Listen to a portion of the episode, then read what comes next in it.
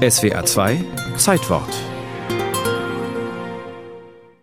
4. November 1986. Ein Oppenheimer ruft frühmorgens die Polizei, weil er merkwürdige Geräusche gehört hat. Ein unerklärliches Rumpeln. Überrumpelt wurden dann aber die Beamten, die mit ihrem Streifenwagen vorfahren und in der Straße Pilgersberg parken. Kaum ausgestiegen, sackt plötzlich das grün-weiß lackierte Auto in die Tiefe und direkt daneben klafft ein vier Meter tiefes Loch. Verletzt wird niemand, aber Anwohner und Polizisten blicken in die Tiefe und verblüfft in ein großes Kellerlabyrinth. Oppenheims in Vergessenheit geratene Unterwelt kommt mit einem Schlag wieder ans Licht. Die 7000 Einwohner des Weinstädtchens am Rhein leben nämlich auf einer Art Schweizer Käse.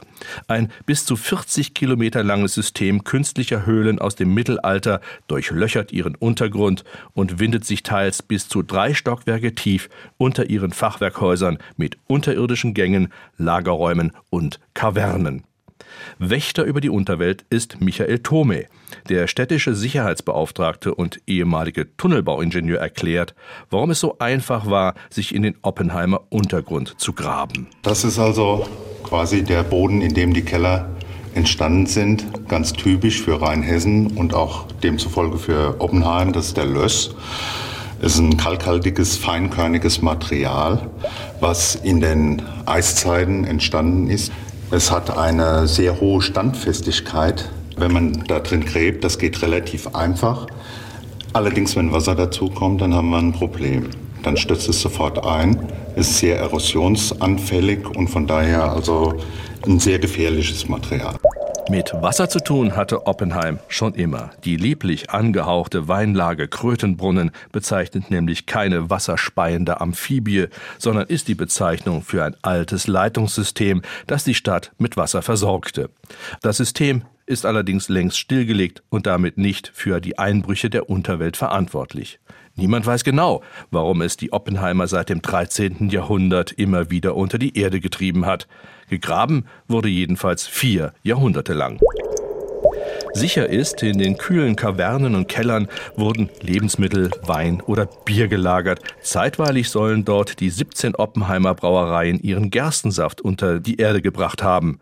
Und während des Zweiten Weltkriegs boten die Gänge und Gewölbe Schutz vor Bomben. Allerdings verkam das unterirdische Labyrinth auch zur Müllkippe. Die Anwohner entsorgten Unliebsames und schütteten die Hohlräume mit Unrat zu. Nach aufwendigen Sanierungsarbeiten werden große Teile des Labyrinths jetzt wieder als Lagerraum oder als Weinkeller mit Probierstube genutzt. Seit 2003 ist die Unterwelt auch eine einträgliche Touristenattraktion. Die Stadt bietet gegen Entgelt jeweils einstündige geführte Rundgänge an. Annette Pender-Bingenheimer nimmt Besucher aus ganz Deutschland mit in die Oppenheimer Tiefe. Wir stehen jetzt hier an einer Besonderheit. Das ist der einzige Fall innerhalb unseres Rundgangs, wo wir tatsächlich noch eine Originaltreppe vorfinden, die hier hochgeführt hat mit einer Bodenklappe zum Wohnhaus. Das Ganze erinnert ein wenig an ein Verlies. Die Oppenheimer wissen, trotz der unterirdischen Touristenattraktion leben sie auf einer tickenden Zeitbombe. Jederzeit kann die unterhöhlte Erde einbrechen, so wie Mitte Juni 2016. Die Fahrbahn der Kirchstraße sackte auf einer Fläche von zweimal vier Metern ab und wieder war ein hässliches Riesenloch entstanden. Es wird wahrscheinlich nicht das letzte gewesen sein, denn dort, wo früher süßer Wein der Lage Krötenbrunnen aufbewahrt wurde, warten sicherlich noch weitere unbekannte Höhlen.